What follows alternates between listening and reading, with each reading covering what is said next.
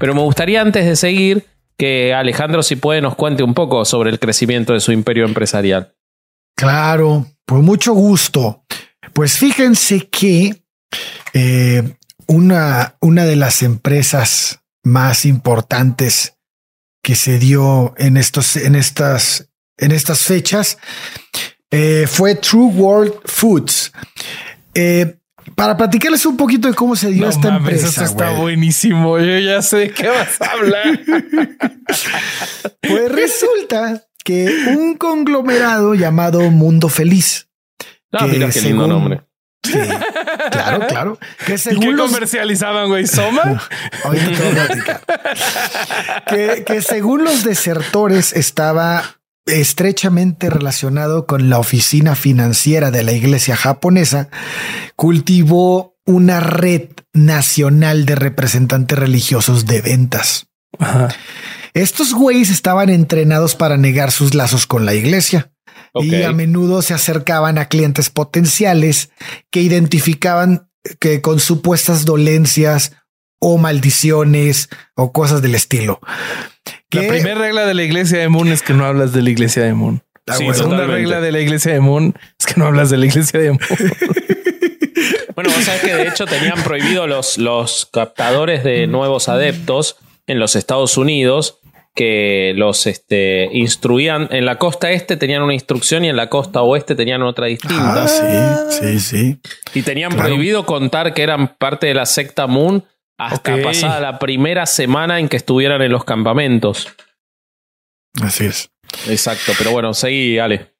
Entonces, estos güeyes que estaban entrenados para localizar estas dolencias y maldiciones en, en los clientes potenciales, pues por supuesto también se, solo ellos podían curarlo, ¿no? ¿Y cómo se podían curar? Pues comprando, por ejemplo, té de ginseng a un precio muy alto o una pagoda de piedra en miniatura importada de, de, las filiales de Moon en Corea. En fin, este tipo de cosas, ¿no? Las tácticas que, que ojo, son las mismas tácticas que usan muchas religiones hoy en día. Entonces, las tácticas... Antes de que se burlen, este, revisen que hace su propia religión. Sí, por favor. Las tácticas eran bastante cuestionables, obviamente, pero funcionaron muy bien. La recaudación de fondos tuvo tanto éxito que Japón se convirtió, y esto es en palabras del historiador de la iglesia Michael Mickler, en el gigante económico que impulsó un movimiento global. En 1976 hasta 2010, la Iglesia de la Unificación de Japón enviaría más de 3.600 millones de dólares a Estados Unidos. Wow.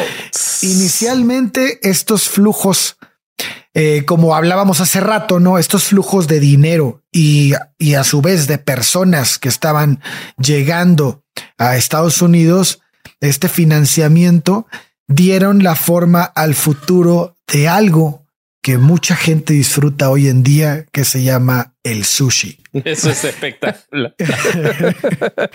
y esto ocurrió de dos maneras principales, güey. Pero, güey, según yo entiendo, o sea, en realidad el sushi ya existía.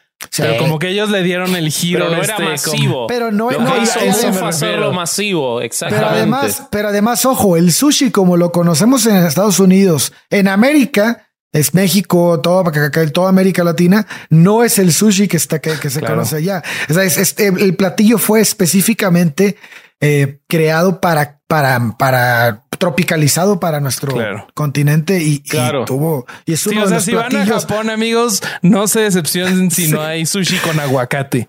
Güey, no solo eso, cabrón. El sushi es un, es un alimento tan fácil de hacer y, y tan duradero y tan eficiente para, para movilizarlo y todo, que ni la pandemia pudo con él. Incluso el sushi creció en ventas en la pandemia. No mames. Sí, güey. Eh, y esto lo habla la empresa de la que están, vamos a llegar. A ver, a ver, a ver. Inicialmente, eh, bueno, el, la, la, les digo que fueron dos las principales maneras, ¿no? En la que se dio esto. La primera fue vinculando su, eh, su destino al de una nueva corporación en Washington, que recibiría y administraría esos miles de millones de dólares que estaban llegando. Ok. Eh, a pesar de ser legalmente distinta de la iglesia de Moon, fue nombrada Iglesia de la Unificación Internacional. Hoy es dueño de grupo de, grupo Mundo Verdadero, ¿no? Que es otra corporación. Y que hoy, hoy en día ya no se conoce así, sino solo se conoce por las siglas que es UCI. Así es que es Unification Church International. Entonces resultaría ser mucho más que un holding del, de, de, sushi, ¿no? A veces directamente y a veces a través de, de una empresa ficticia financiaban las propiedades mediáticas de Moon. Claro, eh, quedaban pérdidas. Así es, así es. Su activismo anticomunista, su compañía de ballet, su apelación por el fraude fiscal de Lauren Strip, eh, incluso un rancho de chinchillas en el norte de California que recibió más de 3 millones de dólares. Pero también sería un vehículo a través del cual la religión va a guiar el negocio de, los mariscos, ¿no?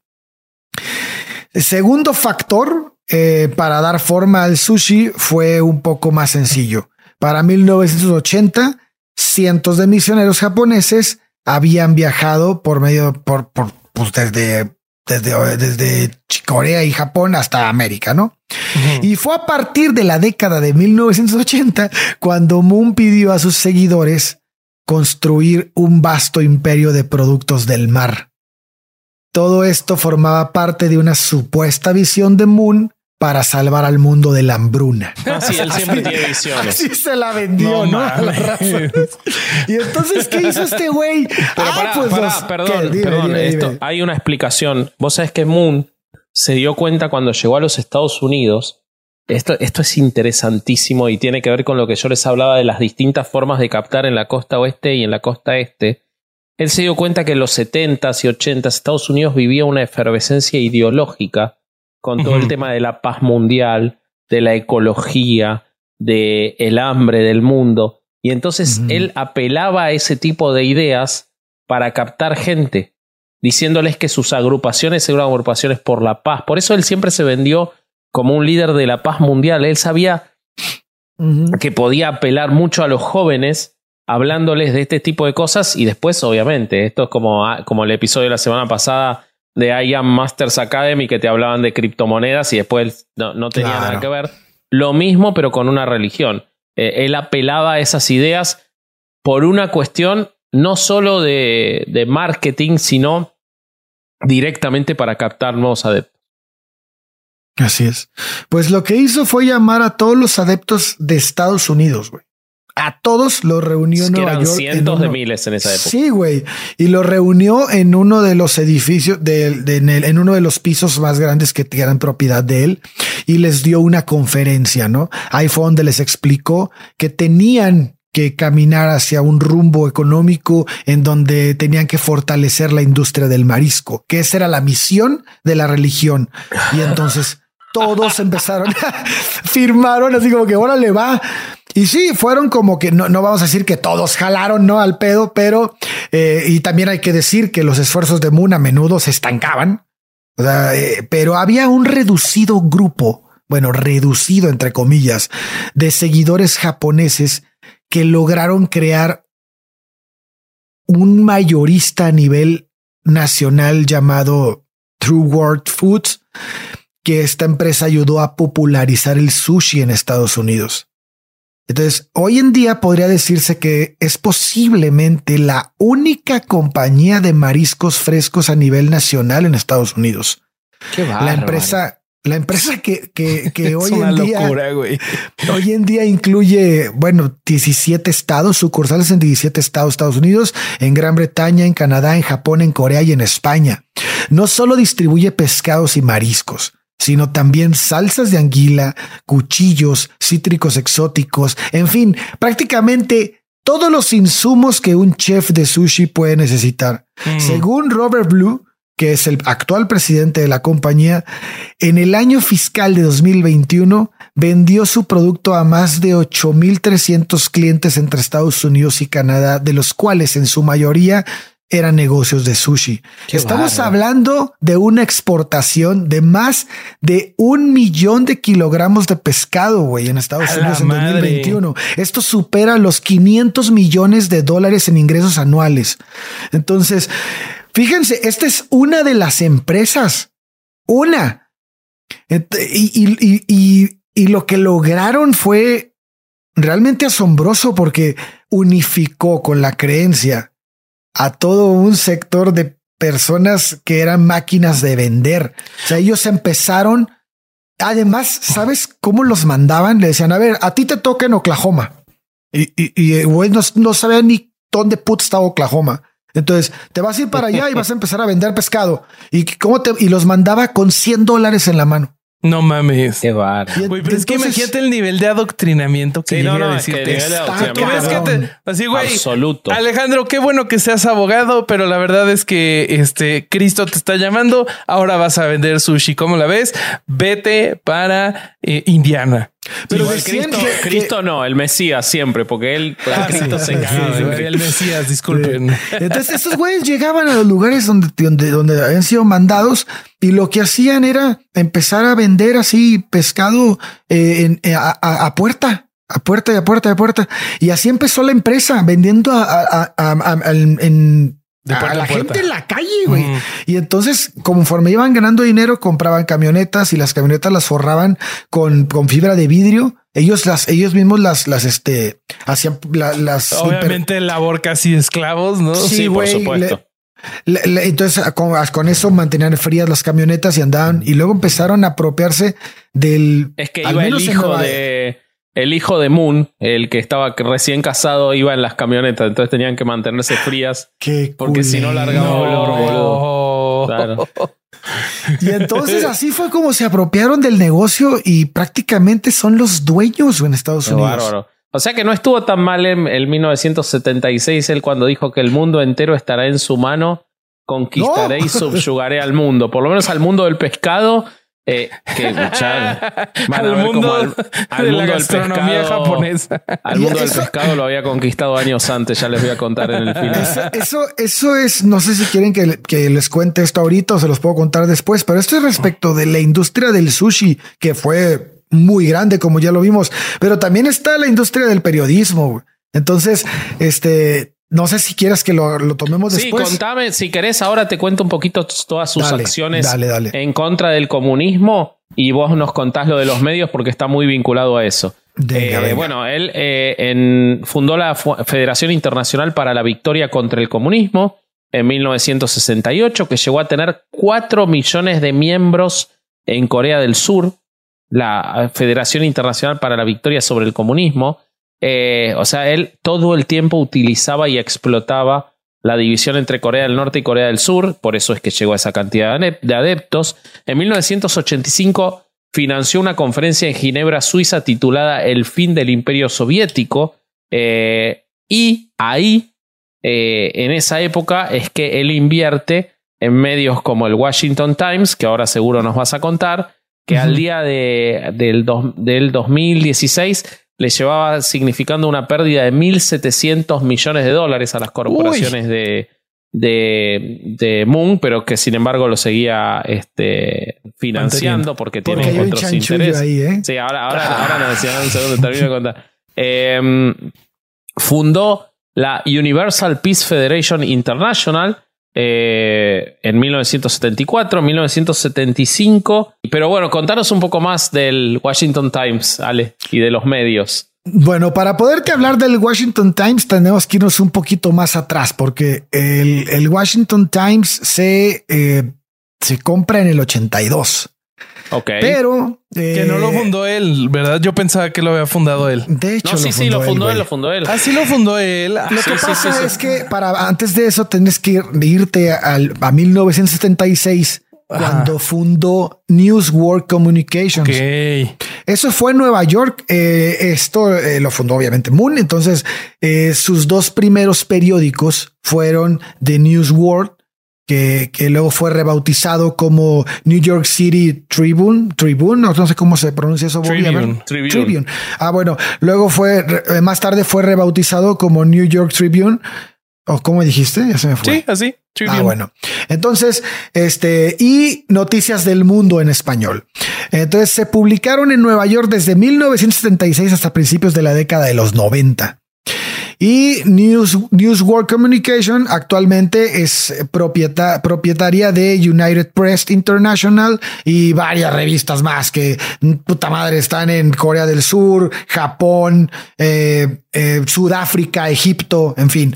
Hasta 2008 publicó la revista de noticias Insight on, on the News con sede en Washington y bueno, tiene un historial, ¿no? De mil empresas. Pero aquí el punto es que eh, el Washington Times era, se fundó por esta empresa que se llama New World Communication y luego se la vendería a World Media Development eh, y esa empresa también era de él, güey. Entonces, o sea, se compró a sí Qué buen comprador que tengo, dijo un día. se compró Pero es igual a vos, le dijeron. No, bueno, es que los coreanos somos parecidos. No seas racista. No seas racista. No, claro, no soy yo. Pero se llama igual que tú. bueno, todos nos llamamos Kino Moon, dijo. Claro, güey. ¿No viste el nombre de mis hijos? Le dijo. Pues The Washington Times fue fundado en 1982, obviamente con la empresa de Moon y con la nueva empresa de Moon ahora comprado. Y este, y, bueno, este conglomerado eh, tenía, estaba asociado al movimiento de unificación. Todo mundo lo sabía. El Washington Times es uno de los periódicos de ultraderecha y este, y además ayudó mucho a, a este, a Moon a predicar, güey, porque cuando él compra este periódico mm, por segunda ocasión, él dice que el Washington Times es responsable de que el pueblo estadounidense sepa acerca de Dios. Se convertirá en el instrumento para difundir la verdad sobre Dios al mundo. Entonces, estas eran las, eran las razones por las cuales él se, hacía de periódicos para influir más entre las personas. Lo mismo pasó en Argentina con Carlos Menem, también este, ocurre en Egipto, también ocurre, vaya, en todos los lugares donde él pudo, aunque significara una pérdida del periódico, era un instrumento para proselitismo religioso. Pues es que ya si lo ves como negocio, pues si, si lo usaba como proselitismo, pues metía adeptos nuevos que iba a meter en sus otros negocios. No, pero para, no, no solo era eh, para conseguir adeptos nuevos. Además de, que él se lo vendía a muchísimos políticos, el tener esos diarios. De hecho, el Washington Times fue durante muchos años hasta que se fundó News Corp, la empresa de Murdoch de, de, Fox y de todos estos medios mm. conservadores el Washington Times era el medio conservador más fuerte de los Estados Unidos, que lideró la campaña de, de, George Bush, por ejemplo, de Ronald Reagan. Pero además de eso, algo, un trabajo muy fuerte que hacía el Washington Times era combatir a el que fue a fines de los 70 y principios de los 80 el principal enemigo de Moon, eh, que no era el, el, este, el, pago de impuestos, aunque también lo era, pero eran los desprogramadores. Los desprogramadores se volvieron un enemigo central ah. de Moon, que eran los tipos que se dedicaban de manera profesional a sacar a la gente de adentro de las sectas. Entonces, el Washington Times, ¿no? el Washington Times tenía, no, no necesariamente, había ex miembros que trabajaban para los desprogramadores pero en general los desprogramadores, de los cuales el más famoso era Ted Patrick, eran gente que se había dedicado profesionalmente a eso, a quitar gente de adentro de las sectas. Eran contratados por familias para eh, que recuperaran a sus hijos, a sus nietos, a sus sobrinos de adentro de la secta y eh, los desprogramaran, básicamente, les quitaran todas las ideas de la secta. Y lo que hacían con estos medios era dar los nombres directamente de los desprogramadores para que fueran conocidos adentro de la secta como Satanás. Cuando, entonces, cuando llegaba, por ejemplo, Ted Patrick lograba llegar a un adepto, les habían hablado tanto de los desprogramadores que le tenían miedo. Eran nombres eh, que estaban igualados al, diablo para ellos. entonces se hacía más difícil el trabajo de desprogramación. Y gran parte de esto se hacía en esos este, multimedios. Bueno, hace rato, hace rato te, había dicho que el periódico Washington Times no había sido el que había sacado el, el espectacular, es la primera plana de que Ronald Reagan había ganado. El, el, el, periódico con, lo que hizo, con el que hizo eso, Moon, fue News World, el ah, primer periódico. News of the World, ¿no? News no, News World se llama. Ah, eh, the, News World es, es el que fue rebautizado, que te dije que, que, por, por, New York City. Pero e, ese fue el periódico que utilizó. Pero algo que sí es verdad y que, y que también mencionaste es que Ronald Reagan, el New York el New York eh, eh, Times era el, perdón, el Washington, Times, era su periódico de cabecera, güey. O sea, él leía ese periódico todos los días, cabrón. Era su, y el vínculo existía, ¿no? Sí, sí, sí. Y bueno, si, si, quieren les cuento rapidísimo que la relación con Carlos Menem, porque en 1995, en 1995 fue recibido en secreto Moon en la quinta de Olivos de Carlos Menem. Que es la casa de los presidentes acá en Argentina. En la, caja, en la casa de los presidentes. Y este güey lo negó todo, el tiempo hasta que, la, hasta que hubo una publicación de fotos en donde aparece junto con el reverendo y este y ya entonces lo tuvo que admitir, ¿no? Y, porque para este hay un tema central que es que eh, Moon es era y la secta Moon es profundamente islamofóbica. Y, ah, y si bien Menem era formalmente católico, porque en esa época la constitución argentina obligaba a ser católico para ser presidente, pero eh, Menem era musulmán. Entonces no, no, no, ah. estaba muy bien visto que se junte con el pastor Moon. Pero era muy amigo de Bush, que era amigo de Menem. Y, esa reunión lo que tuvo, tuvo frutos para Moon porque después de eso fundó el periódico Tiempos del Mundo que tenía su sede en Buenos Aires. Claro. Y, y entonces, pues, este, e, esa, ese, esa reunión pues muy probablemente fue para hablar sobre eh, cómo iban a mover ese negocio ahí. ¿no? Claro, sí, sí, sí. Seguramente que sí. Pero bueno, eh, yo les decía que uno de los peores, excelente, Ale, uno de los peores enemigos en ese momento, en los 80s y los 70s, eran los desprogramadores.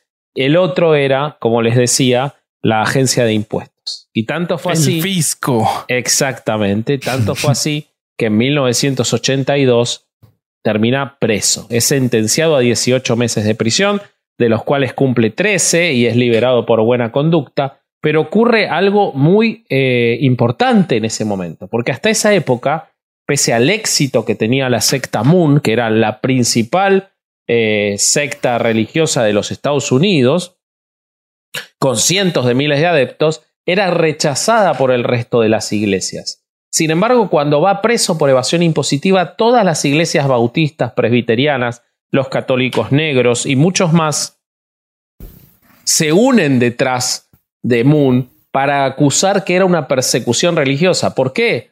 Porque se veían amenazados de que ellos le podía pasar lo mismo. Claro. Entonces, eh, de hecho, a muchos después les terminó ocurriendo. El si ven la película, mi enemigo es mi amigo. Es mi amigo. Exacto. si ven la película Los ojos de Tammy Faye, van a ver cómo ocurre algo similar. Eh, entonces, él va preso, se, dice que tenía que ver con una cuestión racial, se dice que tenía que ver con una cuestión de persecución religiosa. Eh, el Washington Times hace una campaña muy fuerte en este sentido.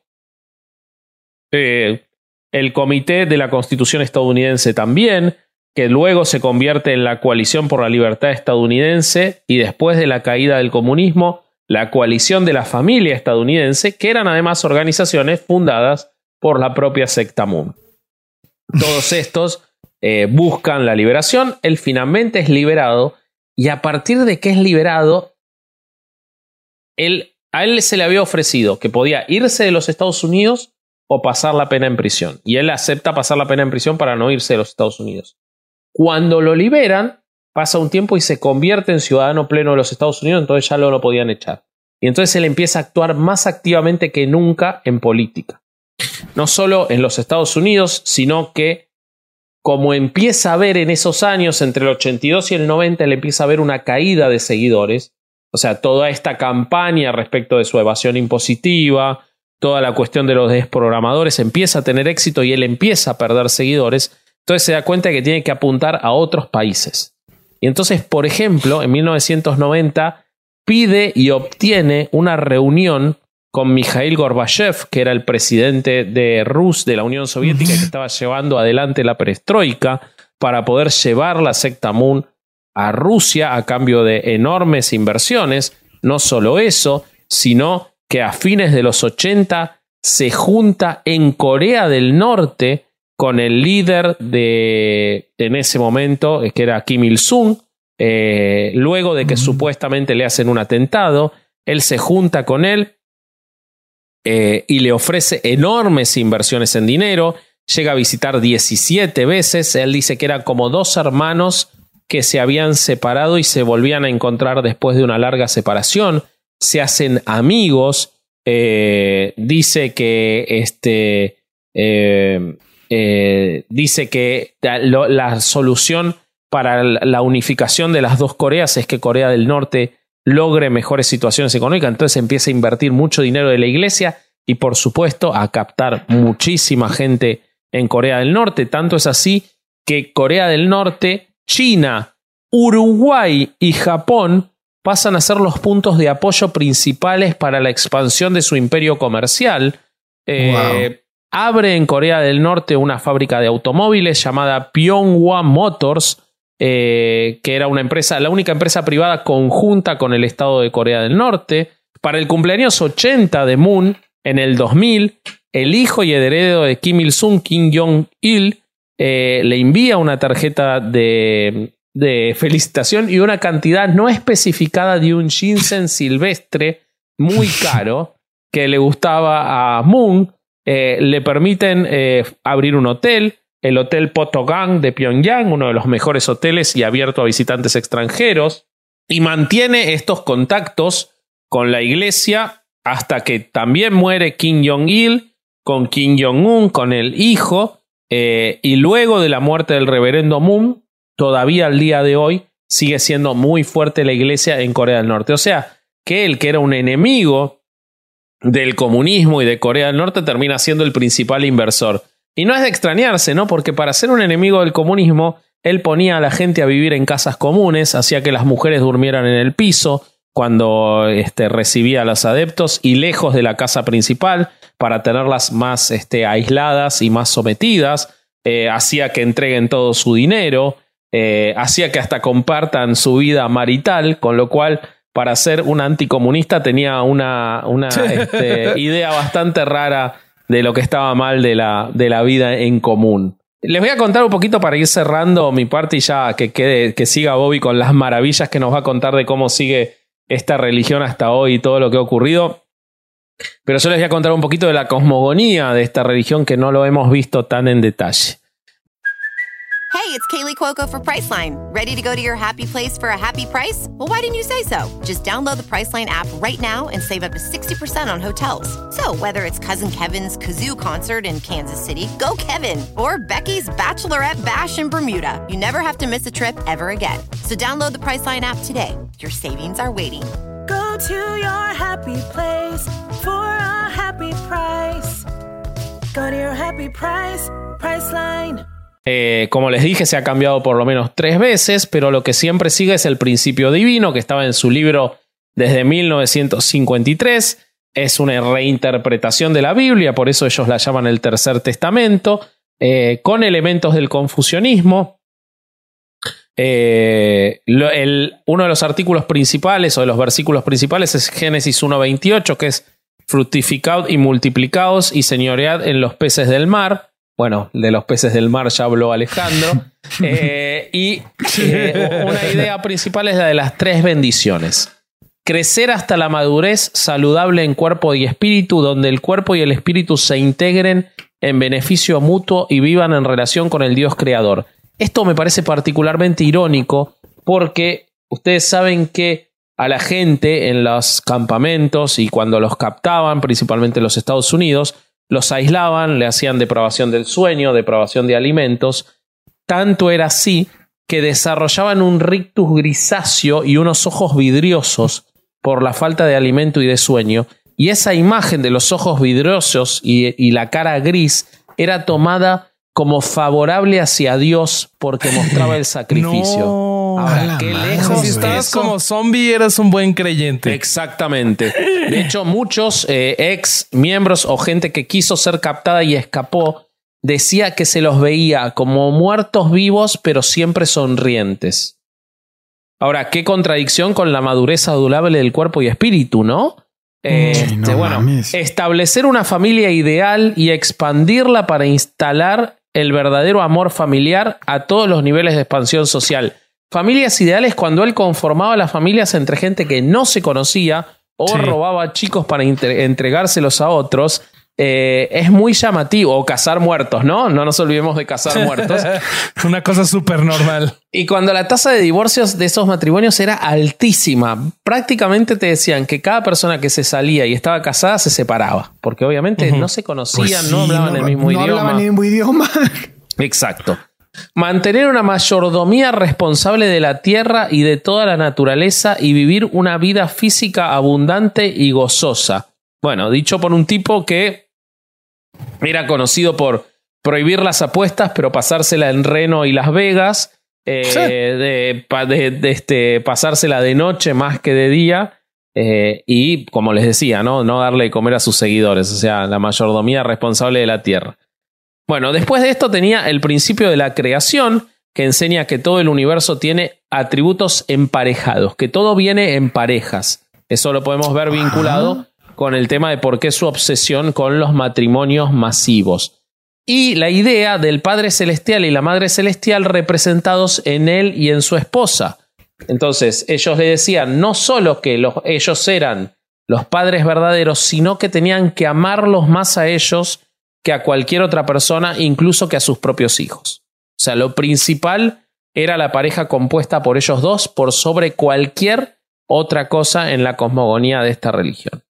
Eh, después, otra cosa es el tema muy importante de la caída humana. Él decía que a lo largo de la historia los hombres y las mujeres habían usado la libertad que Dios les había dado más para el mal que para el bien. Él sabrá de eso, ¿no? Los celos, el odio y los males del libertinaje, él sabrá de eso. La infidelidad, él sabrá de eso. Y la violencia profanan el registro humano.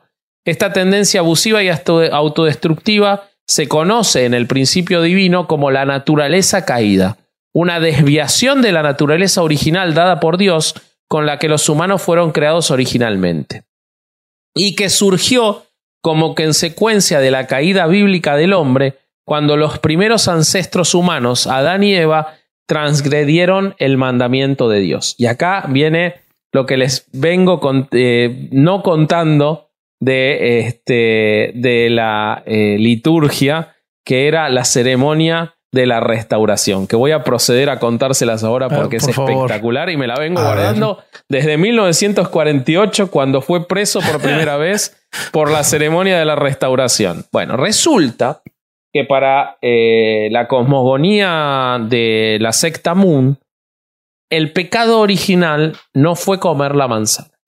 El pecado original fue que Eva fornicó con el diablo, de manera literal, tuvo sexo con el diablo. Y luego tuvo sexo con Adán.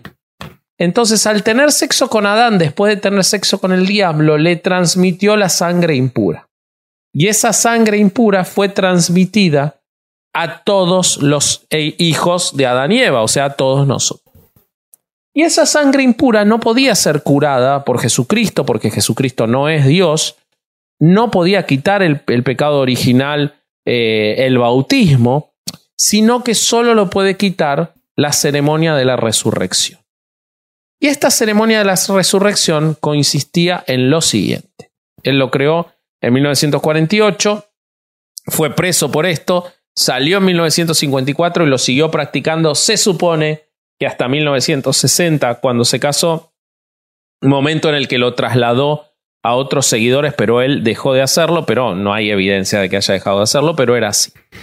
Él tenía cualquier mujer que ingresaba en la secta, no importaba si estuviera casada o no, tenía que tener sexo con él.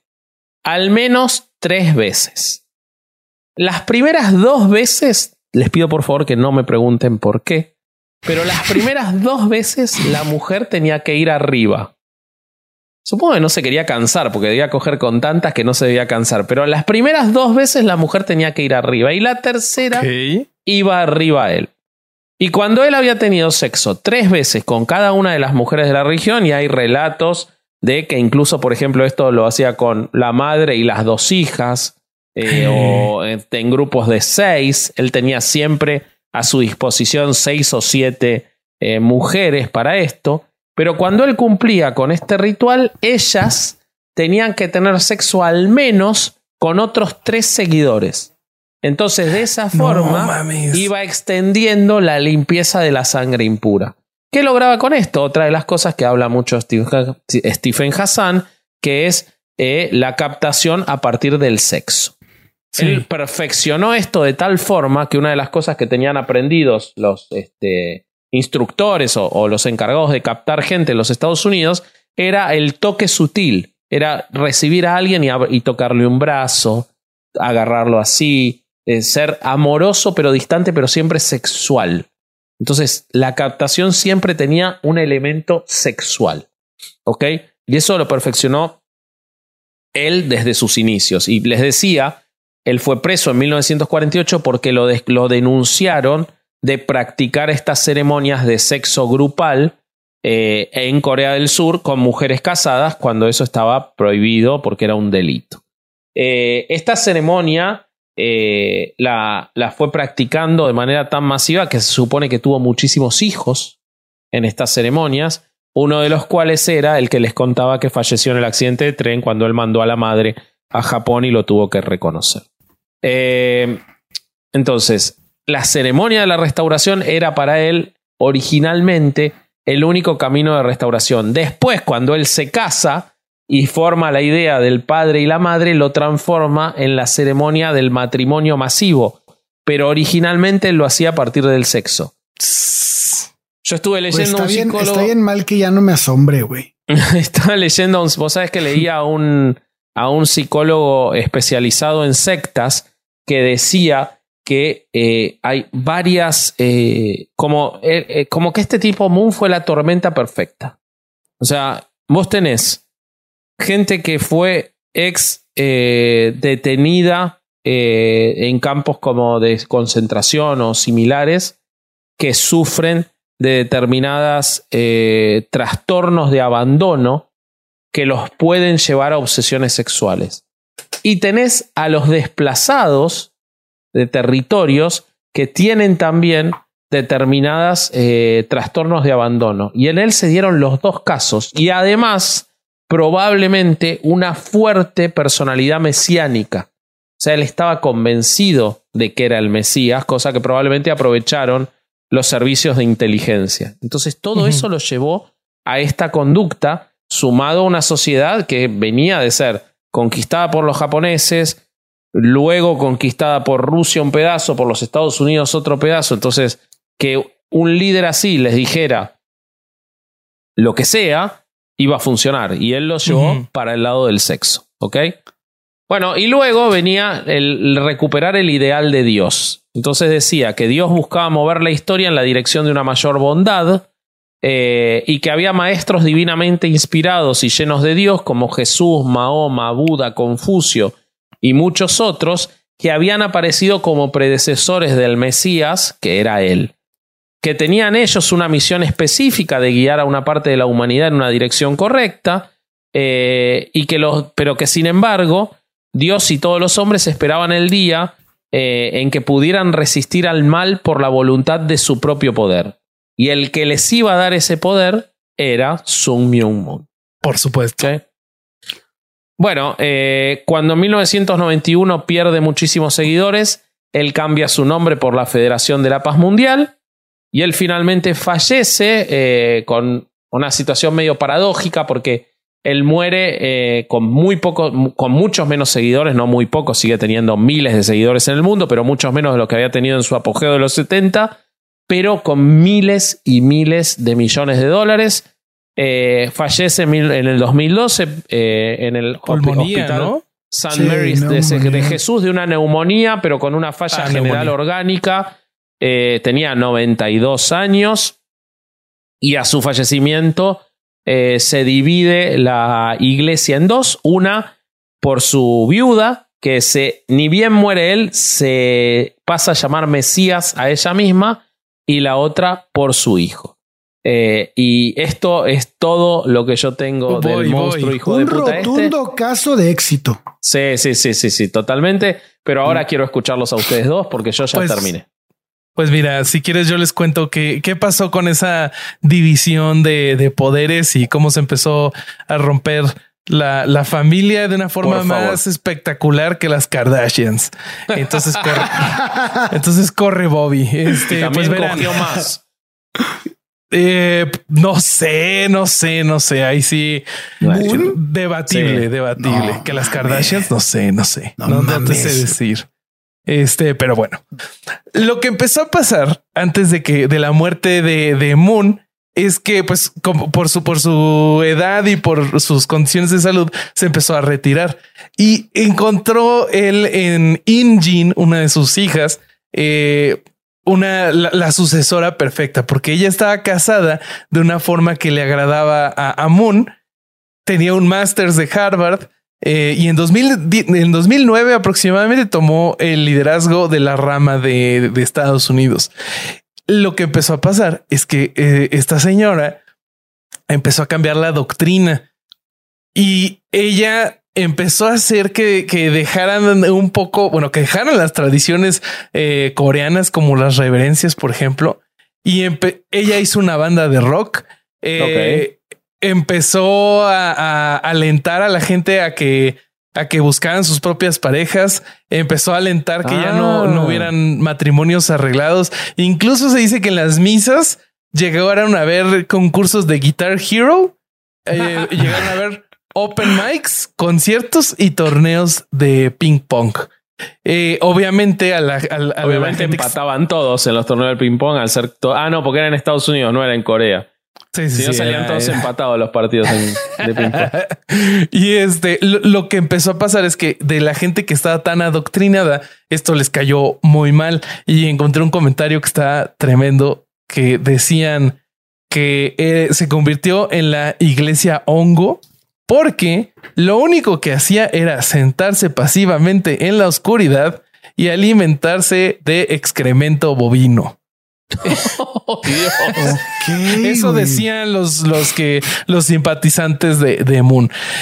Em, más o menos en dos años de que ella tomó el cargo, eh, las misas pasaron de 26 mil personas que más, o sea, ya, ya tenían esta caída de que eh, de que Moon con los escándalos fiscales, etcétera, empezó a perder, pasaron de 26 mil asistentes a 7 mil 500, según documentos internos de la, de la, secta. Luego, en 2012, que fue justo el año de, la muerte de Moon, eh, ella, In da un sermón sobre maternidad, música y el verdadero amor. Después de esto, ella desaparece de todas las actividades de los Moonies, de todas las transmisiones, porque muchas veces la misa se transmitía o la ceremonia se transmitía a, otras sucursales y la misma organización empezó a negar su paradero. O sea, no, o no sabían o no podían responder dónde estaba. Y entonces es que se, se, se desató el verdadero escándalo alrededor de ella. Más o menos en ese tiempo aparece un acta de nacimiento que resulta ser de un hijo de Injin que tuvo con su amante Ben Lorenzen, quien era otro, otro miembro de los Moonies y él era el cantante y guitarrista de la banda que ya había formado. él casado también. Entonces, o sea, imagínate, los dos casados iba totalmente en contra de la doctrina de Moon. Incluso hubo un incidente en donde estaban en un hotel y este, la esposa de él encuentra correos muy sexuales de parte de Injin, lo confronta. Entonces llega él con otro miembro de los Moonies y les dicen que tienen una hora para salirse del hotel o los van a sacar a la fuerza. Entonces, escándalo total. Y bueno, a partir de eso ella ya no sigue como líder y pasa, pasa a, al fondo. Y, entonces es que la esposa de, de Moon, que era Hack ya, toma este rol más preponderante. Lo que pasó también es que lo que platicábamos de la UCI, eh, uno de los hijos eh, que, que, bueno, ya aquí descontando a los muertos y todo, el hijo mayor de, de Moon, que lo, lo es el, el, nombre completo es, déjenme se los digo, es Hyun Jin Moon pero no sé por qué ahora le dicen Preston. Entonces Preston se apoderó de la UCI. La UCI, como nos decía Durán, es la, la que engloba todos los negocios o una buena parte de los negocios, a, unos que le pierden, como el, el Washington Times, y otros que les ganan. Pero en sí la UCI es una asociación sin fines de lucro. Entonces él se queda por ese lado con la UCI y la madre se queda por el otro lado con la eh, Federación Familiar para la Paz Mundial en la, en la unificación internacional. Entonces quedan estas dos asociaciones, este, cada una por su lado. Y en el 2019 se enfrentaron en la corte porque la, la asociación de la madre demanda a la de Preston diciendo que los fondos que está recibiendo no se están usando para los fines para lo que estaban diseñados. Entonces, según, según tengo entendido, todavía no se termina ese juicio, pero, pero está cabrón. Otra, otra, de las cosas que hizo nuestro amigo Preston fue que eh, en Paraguay fundó una rama paralela de la iglesia con la cual pidió créditos y estafó a la congregación, eh, transfiriendo 300 mil hectáreas en Alto Paraguay hacia su organización. Ah, eso, el tema, los temas de Paraguay son muy fuertes, ¿no? Sí, sí. Y valuadas en 500 millones de dólares. Entonces también ahí hay un tema legal y parece que pueden perder. Que es la producción de los de los sushis de un año de 2021, 500 millones de dólares. O sea, en realidad, en realidad, relativamente para la cantidad de dinero que genera la secta, pues no es tantísimo. Fue, uy, no creo que guste perder. Este año. Sí, sí, sí. No creo, no creo. Bueno, fuera de, fuera de las disputas, me encontré un caso que este, este me lo mandó Vasco, pero me lo mandó con una cosa que, que, sus, que fue algo que, que, que se desarrolló después, que es el caso de la familia Van Dorsten. No sé si, si lo llegaron a, escuchar. No, ese yo no lo conozco. Esta historia eh, causó escándalo cuando el hijo mayor de Gerrit Jan van Dorsten entró a un bar rural en la aldea de Ruinerwold eh, al noreste de Ámsterdam en Holanda en octubre de 2019, o sea, es bastante recién, reciente, y le dijo al barman que cinco de sus hermanos permanecían presos en casa de su padre y que necesitaban ayuda. Van Dorsten fue detenido por la privación de la libertad de sus hijos, abuso y abuso sexual de dos de ellos, además de lavado de dinero. No me eh, digas que era de la secta Moon. ¿Qué creen? Este, qué horror. Les voy a citar que dice, sabemos que el padre de la familia, Gary Jan Van Dorsten, fue miembro activo de la organización en Alemania y que se cayó, casó allí con su esposa. Era una persona muy proclive a los rituales y estableció un grupo con su familia. Eh, esto lo confirmó un portavoz de la Iglesia de la Unificación y este al final esto, esto sí está medio triste. El tipo fue absuelto por no estar en condiciones mentales para participar en el juicio. Entonces, eso es de las novedades que hay con la Sectamón. Pero ahora sí llegamos a, lo que yo les quería platicar. Este, en Herejes, el podcast y nuestro equipo de las investigaciones super serias siempre quiere hablar de fútbol. Entonces vamos a hablar de fútbol. sí, hay, algo, ¿no? Yo, algo, como que compró un equipo de fútbol o algo, ¿no? No te imaginas lo que es esto. pues mira, el tipo este, Sung Myung Moon, era fanático del fútbol. Entonces, apenas se fundó la K-League 1 en 1983 en Corea él empezó a intentar eh, tener un equipo para la Iglesia de la Unificación. No le fue fácil, o sea, hubo bastantes trabas, pero En 1986 consiguió una licencia y en el 89 el Ilwa Chunma Football Club empezó a competir. El equipo de Moon eh, es el más exitoso en Corea del Sur. Wow. Y este, a pesar de cambiar de ciudad en un par de ocasiones, que ahora es el Seognam FC, es la entidad con mayor palmarés con siete ligas, seis copas y dos Champions Leagues asiáticas. Pero ah, esto no es el único negocio que tuvo eh, el señor Moon en cuanto a fútbol, porque tuvo dos incursiones este negocio en Brasil. No fueron tan exitosos, pero la verdad es que están espectaculares. Em, en Brasil, la secta también tuvo bastante éxito y habían muchas granjas y casas de retiros espirituales en Brasil. Eh, en el estado de Mato Grosso do Sul, eh, que es limítrofe con Paraguay y Bolivia, eh, Moon se enteró de que en una de sus facendas, supongo que es una hacienda, hacienda, sí eh, se enteró de que unos cuantos de sus trabajadores se estaban juntando para jugar partidos de forma amateur, o sea, en ligas amateur. Sí, eran brasileros, básicamente. sí, sí, o sea, era el día a día, pero bueno, se enteró el señor. se llama ser brasilero.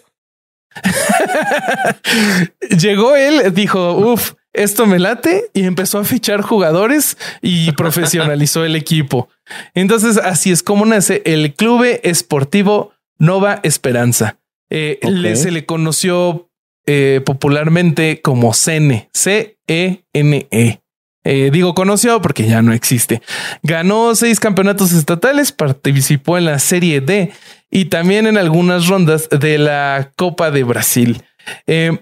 Curiosamente, este equipo lucía un caballo alado en su escudo, que es el mismo escudo que utiliza este el, otro equipo, el que tiene en, Corea, el Seognam Porque a él se le apareció Jesús una vez en un caballo alado y le dijo, cuando termines de tener sexo con tres mujeres, dos veces arriba y una vez abajo, tenés que fundar equipos de fútbol. Y él le hizo caso.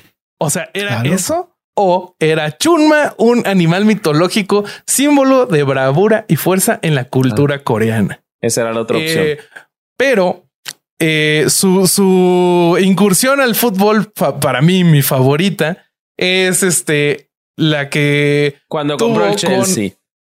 No. no, no, no, no. no es otro, ¿no?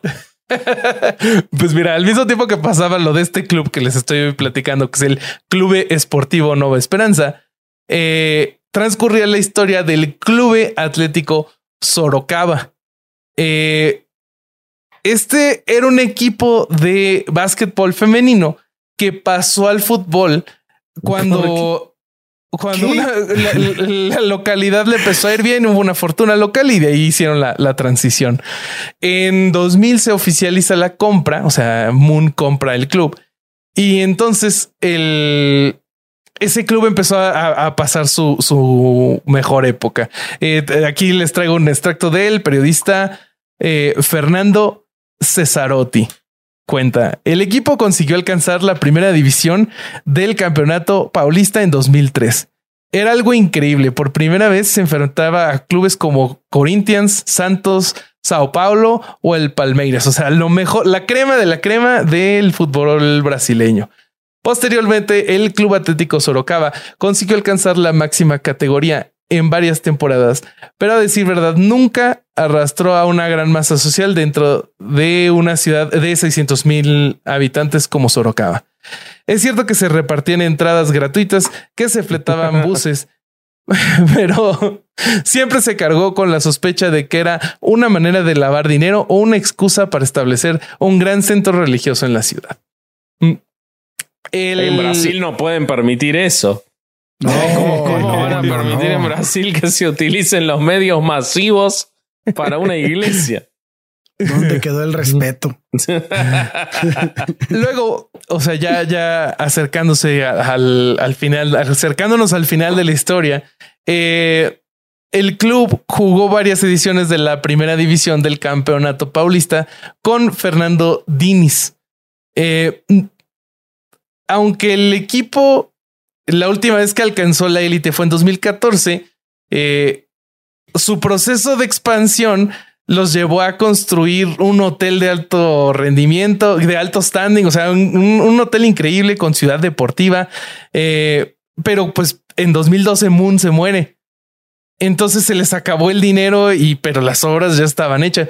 Y una curiosidad es que en este en estas instalaciones se quedó la, la selección de Argelia durante el mundial. Mira. Eh, y bueno, este el club deja de existir y y ahora esas instalaciones las usa el Sao Ventro, que es el, el rival de la ciudad. Mira. algo que, que está muy divertido de esto es que el Club Atlético Sorocaba fue el primer equipo brasileño que disputó un partido en tierras norcoreanas. No, se llevó a jugar allá. se llevó a su club. No, pero espérate. a jugar contra su club en Corea. Sí, sí, sí, sí, sí. Pues mira, este se llevó a Pyongyang al equipo en noviembre de 2009 y jugaron en frente de 70 mil aficionados. O sea, estadio casi lleno. Es en el, en el estadio Kim Il Sung.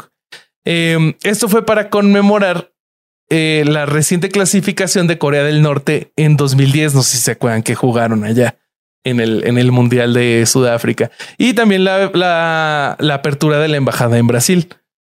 Eh, Moon movió los hilos para que el régimen norcoreano pudiera disputar un amistoso eh, ante del combinado nacional, o sea, la selección norcoreana contra el Sorocaba brasileño.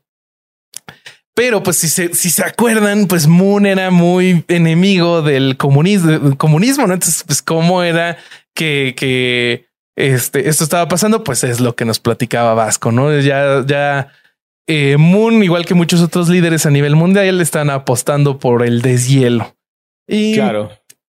Solo hubo un detalle que, que me llamó mucho la atención y al igual que uh, la persona que redactó esta nota, eh, el equipo vestía de amarillo y en el marcador, eh, en vez de decir Sorocaba, se leía un sospechoso BRA. ¿Qué quiere decir? ah, como Brasil. no. Sí, güey. Le hizo creer a la gente que estaban jugando contra Brasil. Sí, sí, sí, sí, sí, sí, sí. Empataron. No sé. Nunca van a saber. Nunca van a saber. Van a saber. Hijo de la chingada. Muy bueno, boludo. Los hizo jugar de amarillo. La canariña. Y la o sea, y ya lo último que tuvo es que este creó una copa eh, de estas que se juegan en verano, como la International Cup. Y el, lo que me llamó la atención de esto es que pues el, el, el, el primer nombre que, que intentó él ponerle a su, a su copa era Sun Moon Peace Cup. No, no, no, para allá vamos, para allá vamos. Pero la primera era Sun Moon Peace Cup. Pero se le dijo que no era muy buena idea utilizar el nombre de un gran líder religioso. No era buena idea. Entonces le dijeron, a ver, échame mi, tu segunda opción, papito. Y se le salió con World Peace King Cup. Y esta vez la FIFA le dijo, no, no, a ver, güey. El único que puede decir que es mundial soy yo. Entonces no puede ser mundial. Además, eso de rey solo está permitido si este es en un país que es una monarquía. Entonces te la pelas. Entonces ah, pero él decía que él era un rey. Él decía que los reyes y los presidentes iban a responder todos a él porque él era el rey de reyes. Sí, sí, sí, sí, sí. Y bueno, al final se quedó en Piscop y en la primera edición se celebra en 2003, la ganó el PSB y eh, uno, creo que la, fue en la última, fue cuando Cristiano Ronaldo debuta con el Real Madrid, eh, eh, mete su primer gol con el Real Madrid, cuando todavía usaba el número 9. Esa es la historia del buen Moon con este la historia deportiva de Moon. Ok. Sí. También, bueno, y, ya para que si quieren, para darles algunos datos que puedan googlear y divertirse. hay una rama que se desprendió de los Moonies que son Rod of Iron Ministries, o sea, este palo de hierro. Los del palo de este, hierro, sí, sí, que marchan, con, marchan con coronas hechas de balas. Es un delirio son eso. Son esos. Sí, sí, sí. Esos siguen existiendo y marchan con palos de hierro y coronas hechas de balas. ¿Y marchan que así todos los días o tienen una festividad? No, no, en, ceremonias especiales. Pero además, mm. una de sus ceremonias especiales. loco. O sea, a Durán sí es en ceremonias especiales de Tampico, está bien. En ceremonias especiales. en ceremonias especiales es válido. No, pero además, güey, tienen una ceremonia en donde cazan a sus armas. O sea, si tú tuvieras un rifle y Patricia tuviera otro rifle, los pueden cazar. No seas mamón, güey. Te lo prometo, güey. Y ya lo último que los traigo es que Donald Trump eh, habló en, en un evento de en un evento para conmemorar el 11 de septiembre eh, y en su discurso dijo que quería agradecer a la iglesia este, de la unificación de la unificación y que a la doctora Hack Ya Han Moon porque es una persona tremenda y por su increíble trabajo eh, para la paz mundial. no falla pues, nunca. ¿Cómo ven? ¿Cómo ven? Eso es lo que es la, la secta Moon el día de hoy. No, si no fuera horrible y si no hubiera arruinado la vida de miles de personas, eh, que hay testimonios y que los invitamos a buscarlos, les voy a dejar eh, en, las, en las fuentes un episodio de el podcast Sectas, un podcast de Spotify, eh, que tiene un episodio entero de 50 minutos dedicado a contar las formas de captación y el trato que se le daba y la desprogramación. Solo eso se, se trata el episodio. Eh, es de William Pinkerton, Pinkerton y, cuenta eso. Entonces, si no fuera por la cantidad de vidas que arruinó este tremendo hijo de puta, eh, sería muy divertido. Sería muy gracioso, sí. Sí, sí, sí, sí. Como todos, güey, como todos de esta clase, ¿no? Todos se terminan haciendo las más estupideces. Siento que hay algunos que son más graciosos que trágicos eh, otros que empatan y. Es que, por ejemplo, los de Word of Fate no llevaron un equipo brasileño a Corea del Norte y los hicieron creer que era pero Word of Fate eran, tres güeyes. Sí, Word of Fate eran dos mil. y, Alex, Fernández siguiéndolos. diciendo, a ver qué hacen ahora. Era, eso. Esto, no mames. Estos fueron cientos de miles, incluso millones. Es eh, es divertido por lo surreal, porque además eh, una cosa que, que, no contamos es que el tipo armaba la secta a medida del lugar, porque su único interés era económico y político. Entonces, eh, el tema del, de la familia no tenía tanta prevalencia, por ejemplo, en la costa oeste de los Estados Unidos o en algunos países de Europa. Eh, sobre todo porque en Europa fue legal recién después de 1991 la religión. Entonces, como en esos países había una liberación, dependiendo del momento, y la cuestión familiar no era tan importante, él se iba más para el lado del impulso de la paz. En cambio, en Corea, donde el tema de la familia es tan importante, casi no hablaba de lo del impulso de la paz y hablaba de la familia. Entonces, iba armando mini sectas de acuerdo al país donde, donde le interesara. Es este, era realmente era un, un, líder maligno muy, muy, muy, muy inteligente. Y con el apoyo de distintos servicios secretos y de toda la política y el, y el ejército y la policía. Eh, pero nada, este, estuvo bueno. Gracias Bobby por haber elegido este tema que nos lo propusiste y estuvo muy divertido. Me, me gustó mucho aprender de este tema. ¿Te divertiste, Corsario? Sí, estuvo muy bueno. Muy, muy bueno. ¿Cuál fue tu parte favorita? Cuéntame. Mi parte favorita, eh, creo que cuando lo meten al campo de concentración, porque es la única parte donde sufrió el hijo del puto. ok, ok. Quedémonos con eso, amigos, para tener un poco de paz. Paz, Vamos a vender eh, como. Vendamos. Vendamos este, como. Llévele, llévele. Este, señora, caballero, damita, le traemos la playera de novedad de Herejes el Podcast, que la puede conseguir en staymetal666.mitiendanube.com. Le traemos también la suscripción a Podimo, eh, un mes por 99 centavos de dólar, o sea, como 20 pesos aproximadamente mexicanos, eh, un mes. Entonces, todo el contenido de Podimo, los audiolibros, los podcasts, incluso nuestra Nuestros temporada 14 episodios. Exactamente, los puedes escuchar por esa módica cantidad. Eh, Patreon, suscríbanse a Patreon. Hay de todo. Eh, acaba de estrenarse el nuevo Roasty Revisión. Eh, con, que hicimos con la Arbita y que está buenísimo. Eh, tenemos muchos pre-shows. Platicamos con este Isaac. Episodio. platicamos se grabó con un pre-show con Isaac que ya está subido en, en Patreon. eh, y en el que hablamos, es casi un episodio, hablamos 50 Sí. minutos con Isaac, así que le, le pueden ver la cara y escucharlo hablar de cine. No se entiende por qué Temple of Doom es su película favorita de Indiana Jones, pero bueno, edita muy bien, así que se lo vamos a perdonar. Eh, y, y tenemos muchísimas cosas en Patreon. Eh, ¿Y qué más? ¿Qué más? Eh, Yo, yo quiero que, que hacer un este. ah, los miércoles hacemos herejes en vivo QA. Eh, pueden venir, traer sus temas, pueden traer pre- incluso eh, noticias y se pueden subir a charlarlas con nosotros. Eso está en nuestro canal, solamente en nuestro canal de YouTube. Yo- yo- y hay que hacer un reto de Instagram para, para que tengamos más convivencia. Yo creo que han estado funcionando bien. Entonces, eh, si el señor Moon los pudiera casar con lo que con el objeto que ustedes quisieran, este, ¿con qué objeto les gustaría que se casaran? Tómense una selfie con ese objeto y etiquétenos en herejes el podcast en Instagram. Exacto, me gusta. Me gusta. Bueno, eh, ah, y ya- escuchen averiados, escuchen averiados ya Sí, para ahí- cuando sale este episodio. Ya subieron tres episodios de averiados. Eh, ¿Cuál es el tercero? ¿Cuál es el tercero, Durán? Eh, empezamos con la primera parte de la vida de Janis Joplin. Excelente. Mm. O sea, van a ser puras todavía- parte 1, parte 2, parte No, uno. estos dos nada más porque estaban muy largos. La, es que, híjole, hay que. Pues es que te gusta la larga, güey. Mm, Sí.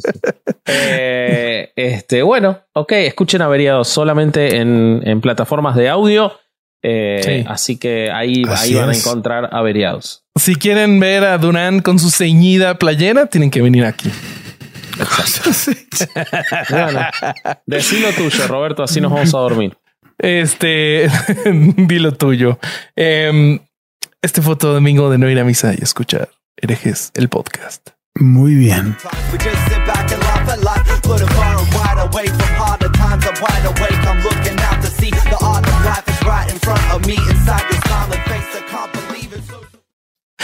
Sí, sí, no, con una mano, güey. Mames. Es un caso ese. A la verga, te congelaste, güey. ¿Va a ¿Sigues ahí? Bobby. El corsario se ¿Bobby? congeló. Está congelado en el tiempo con un ojo medio cerrado así. Es mi mejor imitación del corsario.